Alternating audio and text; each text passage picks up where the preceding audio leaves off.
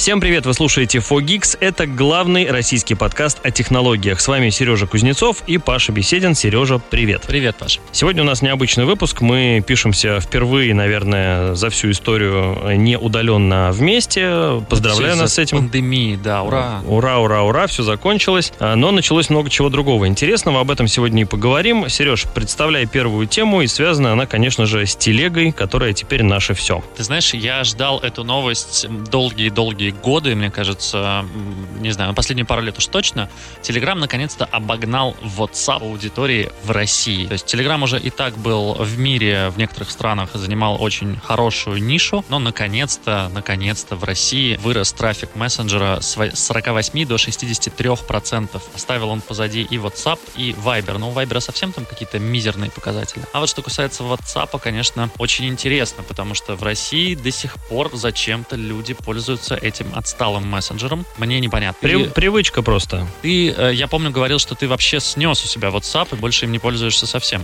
Я, да, я не то чтобы удалил его просто, я его уничтожил там учетную запись, то есть мне теперь нельзя написать в WhatsApp и, собственно, удалил само приложение. Ну, потому что я рассказывал, с чем это связано, не потому что я такой э, сноб, э, пользователь только Телеграма, а потому что, ну, просто неудобно это все переносить с гаджета на гаджет, нету синхронизации, нету бэкапов, ну, в общем, все сделано через одно место. А телеграмчик в этом плане, конечно, классный, потому что все хранится на сервере и все синхронизируется между платформами. А почему пользуются, Сереж? Вот мне все говорят одно и то же. Ну, лень, вот это все, ну, привыкли, вот. А какие-то еще есть варианты? Почему люди WhatsApp пользуются дальше? Слушай, ну, наверное, потому что люди действительно ну, им лень. Они когда-то давным-давно перелезли с SMS на WhatsApp. И, если помнишь, была тогда история, как раз когда он запускался, что, ну, это как SMS, только бесплатно. Да-да-да. Вот. Поэтому тут та же самая история, но люди не понимают, что они пользуются мессенджером, в котором нет и половины от того, что есть в телеге.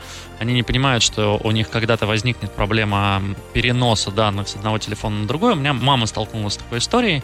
Она тоже давно и долго пользуется WhatsApp. У нее там какие-то чаты с учениками и с друзьями друзьями, и с родственниками и так далее. И тут я ей купил новый телефон, говорю, вот, ставь. Она активирует на нем WhatsApp, а на старом у нее, разумеется, WhatsApp перестает работать. Подожди, а почему вот Telegram типа и там, и там работает, а WhatsApp нет? Я говорю, ну, потому что WhatsApp говно, а Telegram нет. Ну ладно, такая, ну ладно. я тогда буду Телеграмом пользоваться? Я говорю, ну да, я давно тебе об этом говорю.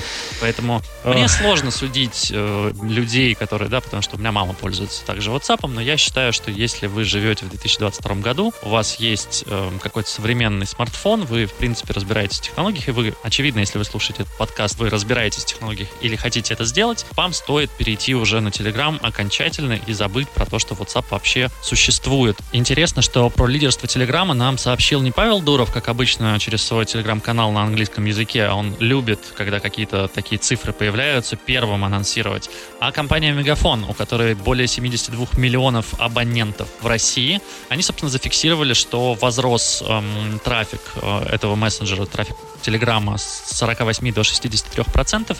Но интересно еще то, э, что в Телеграме, как выяснилось, люди гораздо больше потребляют контента. По данным, опять-таки, того же Мегафона, кстати, Билайн и МТС уже косвенно подтвердили, что у них примерно такая же ситуация. Так вот, по данным Мегафона, один пользователь в среднем расходует на Telegram 101 мегабайт трафика, а на WhatsApp всего лишь 26. Viber вообще 8 мегабайт, ну то есть там пользователи вообще ничего не смотрят, никуда не кликают, а видимо только чатятся. Но как как, какой контент в WhatsApp? Там, там же нет интересных WhatsApp каналов. Там... там есть мамские чатики. Ну, это, слушай, это такое все, знаешь, попереписываться с э, коллегами по несчастью. Подожди, но там же присылают кучу каких-то видосов, ну... кучу каких-то, не знаю, гифок, поздравлений с Днем Защитника Отечества и прочее, прочее. Я думаю, речь идет не о переписках, а именно о каких-то сообществах. А их там, ну, если есть, то, ну, какие-то странные. В общем, ребята, настал тот момент, когда э, правдами и неправдами все-таки нужно переходить переходить на Telegram. Если вы этого еще не сделали, ну, хотя бы позаботьтесь о том, чтобы ваш э, архив WhatsApp где-то лежал физически, чтобы вы могли его потом э, качнуть на новое устройство, ну, или вообще восстановиться, потому что, ну, не всегда это очевидно, не всегда это работает так, как мы думаем. Сереж, мне кажется, достаточно про WhatsApp и Telegram. Давай пойдем дальше. Что у нас там дальше? А я хочу еще позлорадствовать. Ну ладно, не буду. По слухам, обновление Apple MacBook Air хотят перенести на конец 2022 года.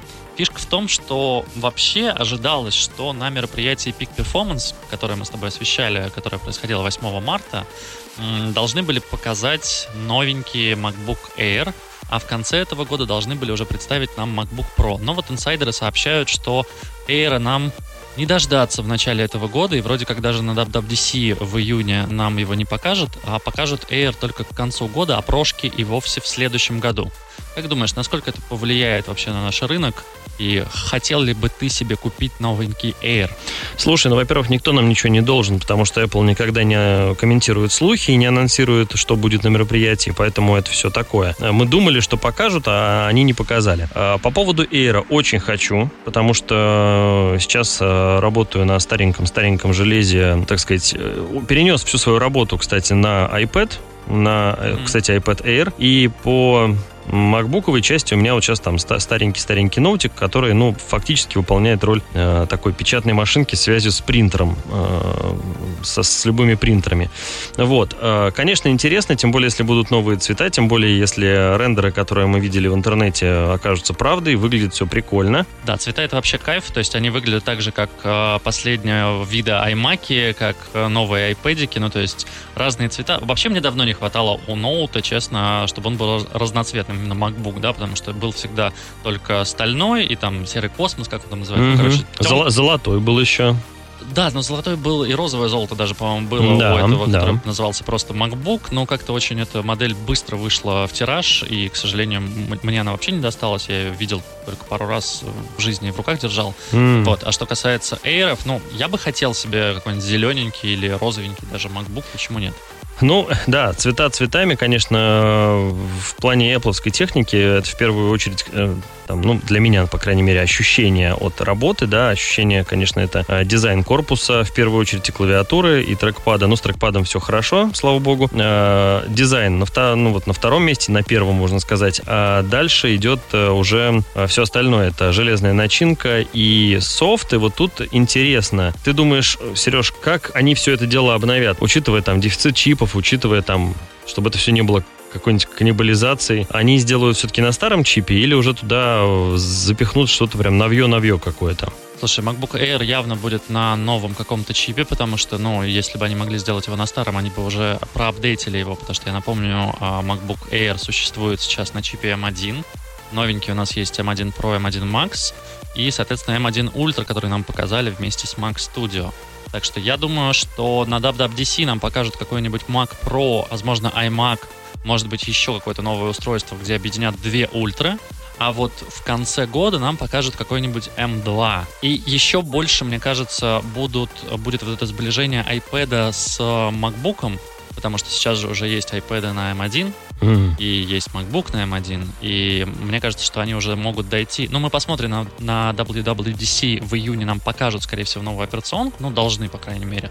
Мы посмотрим, возможно, они сделают сенсорный экран, про который уже давным-давно говорится, что вот хотелось бы иметь стилус на MacBook.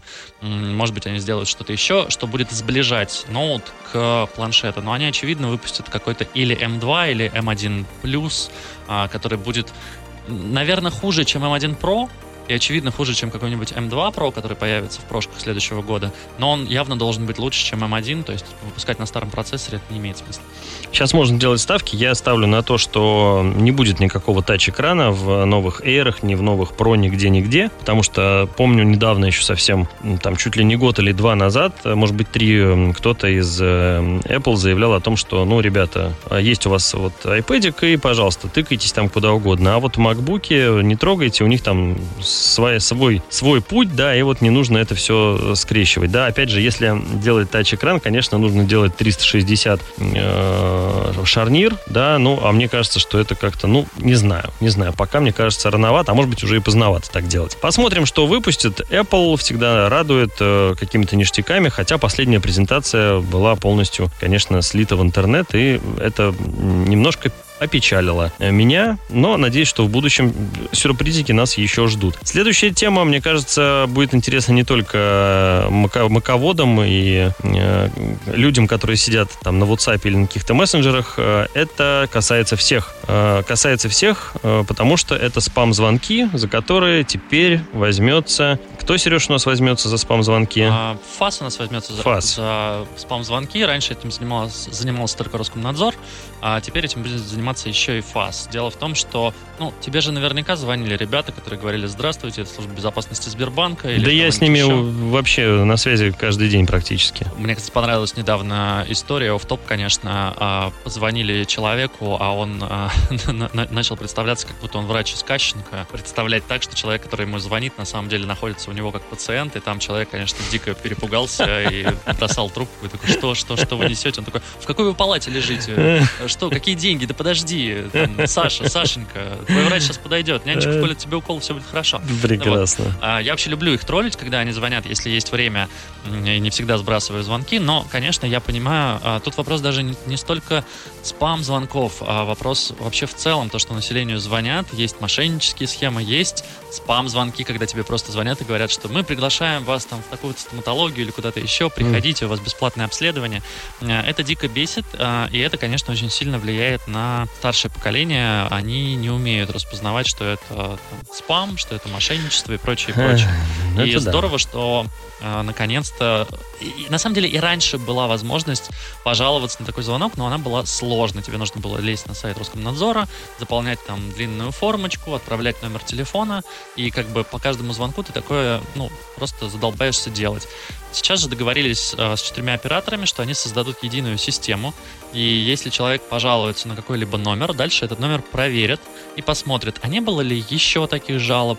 Искусственный интеллект проанализирует, э, как бы, как, как оно там все обстоит, и если они поймут, что, например, с этого номера совершались спам-звонки, они, во-первых, заблокируют номер, во-вторых, посмотрят, на кого он регистрировался, посмотрят весь пол номеров. Ну, в общем, есть предположение, что скоро в России спам-звонков не будет. Но тут, конечно, важна гражданская ответственность, чтобы люди сами заявляли, они создадут специальную формочку, да, куда можно будет зайти и написать, что вот такой-то номер, мне был спам-звонок в такой-то момент, э, мне не нравится, пожалуйста, разберитесь. Но на самом деле все это, конечно, немножко странно выглядит, как такая постреакция на, может быть, уже свершившееся преступление. Э, не совсем понимаю я, почему бы не запустить этот самый искусственный интеллект, проанализировать там, в обезличенном, условно, варианте э, короткие входящие звонки на номера пользователей. Ну, то есть, понятно же, что разговор, который длится там 5, 10, 15 секунд, ну, скорее всего, это оно. Не всегда, но скорее всего. И вот также сопоставив эти данные, почему бы их вот просто не заблокировать изначально? Тут, понимаешь, на граждан немножко перекладывают ответственность, а вот давайте вы нам пожалуетесь, а мы потом сверимся, а потом вот это, вот это. То есть, ну, может быть, законы какие-то мешают, может быть, нельзя так делать. Слушай, ну нельзя точно, абсолютно точно нельзя прослушать разговор.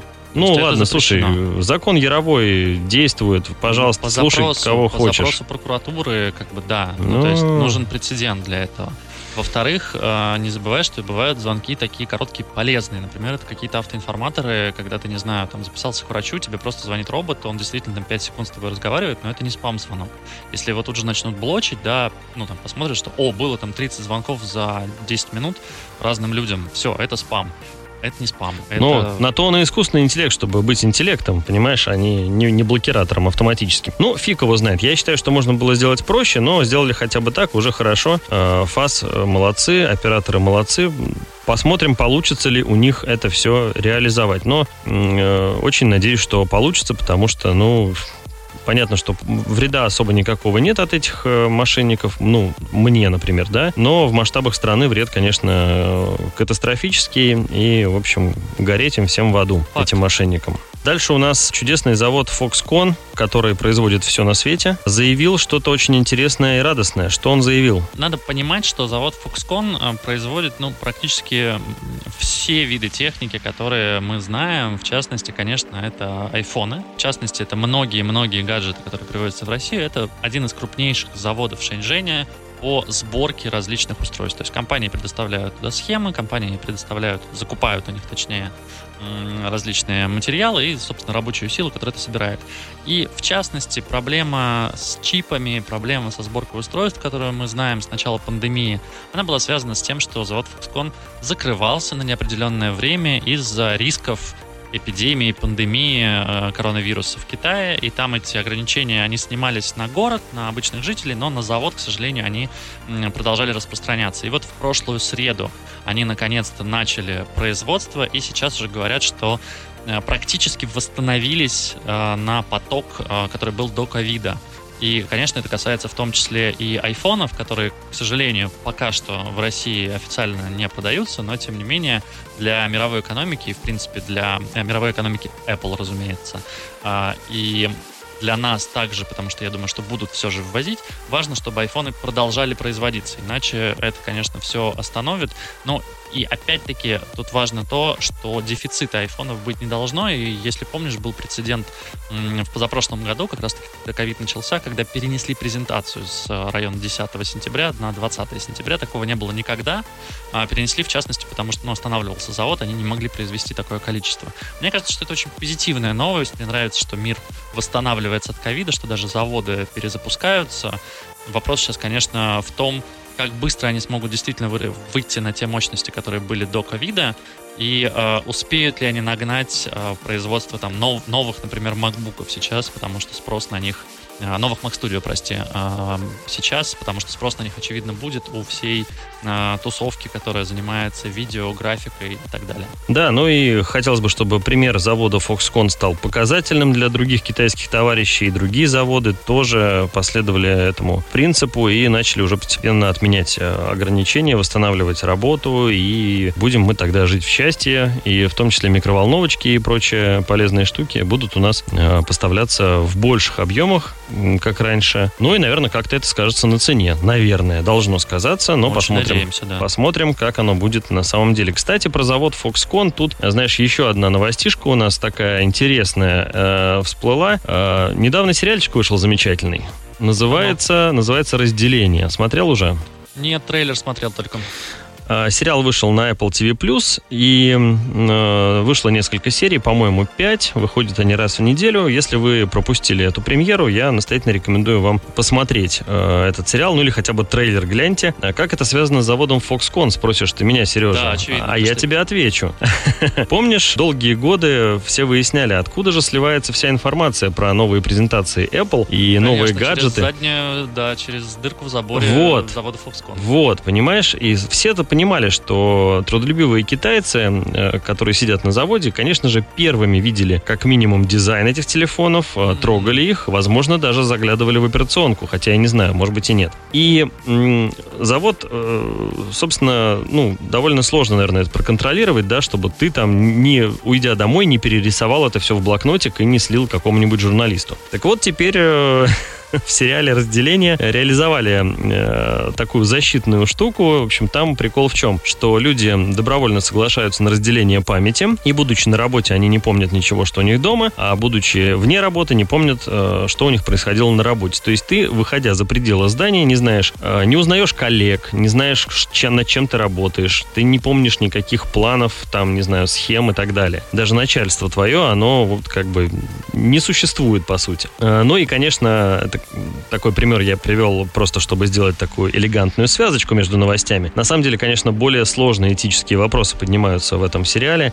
Очень-очень а, много неочевидных вещей, которые пока ты не посмотришь, ты не поймешь. В общем, что, что, чем это может грозить или какие блага нести. Сереж, и тебе советую, и всем нашим слушателям, посмотрите хотя бы первую серию а, и напишите, пожалуйста, в комментах потом, понравилось вам или нет. Если понравилось, то будем советовать вам какие-то еще такие интересные штуки в следующих выпусках. Слушай, ну там же еще какая-то коллизия наверняка произойдет, да? Не будут же они просто весь сезон э, показывать, как люди живут эм, в дома без памяти о работе, а на работе без памяти о доме. Э, понимаешь, не хочу спойлерить, э, но уже в трейлере э, есть такой кусочек, что события развиваются не так гладко, как хотелось бы корпорации, mm-hmm. которая это все устроила.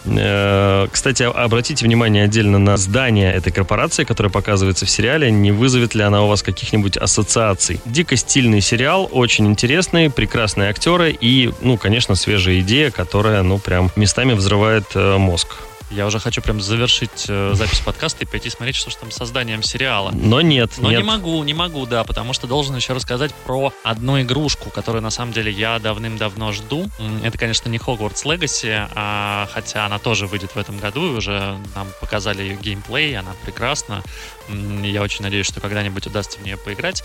А игрушка, про которую сегодня пойдет речь, это, конечно, Overwatch 2, который мы ждем уже, не знаю, наверное, лет 5 последние. Слухи про него начали ходить еще, когда вышла первая Overwatch. Ну, не сразу, понятно, там через годик.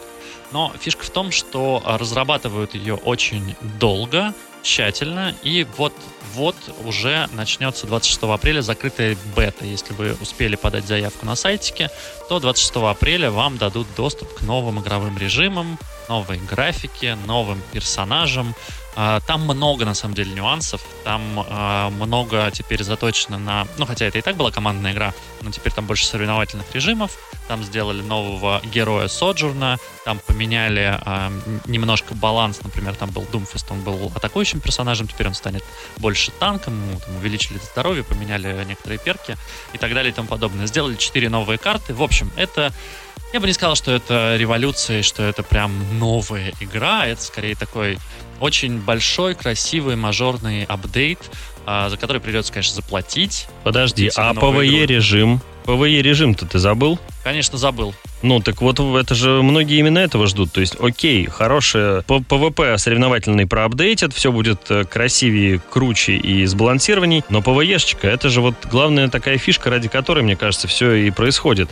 Э, Потому что Overwatch, э, в Overwatch многим не хватало вот некой истории, хотя там были и комиксы, и чуть ли не книги выходили. Слушай, ну истории как раз-таки там очень много. Ну, нет, а тут тебе, ты же будешь в ней участвовать, понимаешь? Так-то ты опосредованно был, а ты тут... участвовал в событиях, то есть ты же боролся там с роботами и прочее, прочее. Ну, как бы Вот мы и выяснили, кто из нас э, PvP э, любитель, а кто... Я, да, а я кто больше PvE? за PvP, конечно. Мне вся эта история, я всегда, когда, знаешь, смотрел и комиксы, и мультики, такой, блин, ребята, что? Давайте просто подеремся. Ну, то есть для меня это было, как там, для меня это был переход от Team Fortress к Overwatch, потому что, ну, Team Fortress перестали развивать в какой-то момент.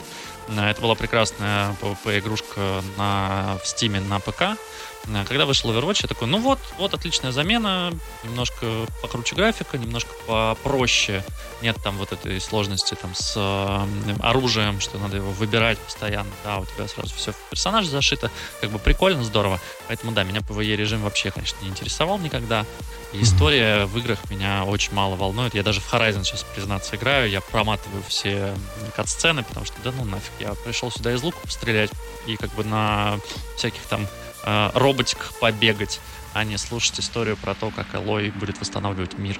Я осуждаю таких геймеров, как Сережа. Э, Плохо быть такими геймерами. Иди в кино, смотри, читай книжки. Друзья мои, в играх искать истории. Баланс, баланс должен быть, нужно и то, и другое. Конечно, лучше бы побольше ПВЕшечки. Ну ладно, ладно. Главный прикол э, Overwatch, почему его так полюбили и столько игроков э, он собрал в мире, первая часть я имею в виду, э, потому что это одна из немногих кроссплатформенных игрушек э, в этом жанре, которая была сделана достойно. Blizzard э, делает хорошо, и вот Overwatch, конечно, ей удался, и прям он зашел. Да, и, кстати, важная нереально. штука, кажется, в Overwatch 2, я не уверен, проверьте эту информацию, погуглите, или я погуглю, напишу где-нибудь в комментариях или в тексте на VC.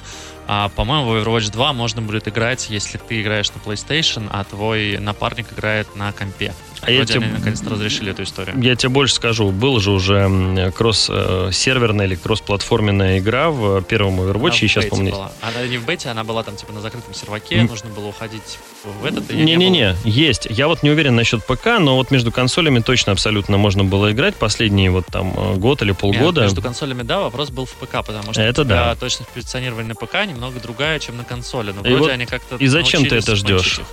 Это же плохо. Потому что у меня дома есть... А, ты на ПК играешь? Мощная производительная консоль, я на ПК играю. А, конечно. ну понятно, понятно. Ты будешь э, читерить, будешь Да. мышкой всех э, рубить. Да. Но с другой стороны, если мышку можно будет подключить к э, Xbox, в Overwatch, я имею в виду, будет такая возможность. Можешь геймпад к компу подключить, ну, в смысле, я... Ну, это уже совсем как-то ни в какие ворота. Ну, в общем, посмотрим, чем все это закончится. Конечно, было бы прикольно поиграться со всеми, уже, наконец, объединить всех, а, потому что в последнее время онлайн в Overwatch такой немножко просаженный был. Э, ну, потому что все ждут-ждут, а ничего не происходит. Ну, вот посмотрим, что будет 26 апреля. И если вы сможете поучаствовать в бете, обязательно нам напишите. Мы тоже попробуем, но не факт, что у нас получится. Не факт. Но ну, так мы попробуем. Ждем обязательно ваших э, эмоций, да, не забудьте про разделение, не забудьте про Overwatch, э, ну и вообще пишите побольше комментов, э, оставляйте свое мнение, можно даже писать нам длинные письма. У нас же есть e-mail, Сереж? Да, у, у нас есть... адрес есть, наверное. Есть все, поэтому... Брянский ящик, Павел Беседин. Да, Павел Беседин и Сережа Кузнецов. Один ящик на двоих. В следующий раз будет еще интереснее, чем в этот. С вами был подкаст Fog Geeks, Сергей Кузнецов, Павел Беседин. Подписывайтесь подписывайтесь, ставьте лайки, если ваша платформа позволяет ставить лайки, Яндекс, например. Мы вернемся на следующей неделе. Пока-пока.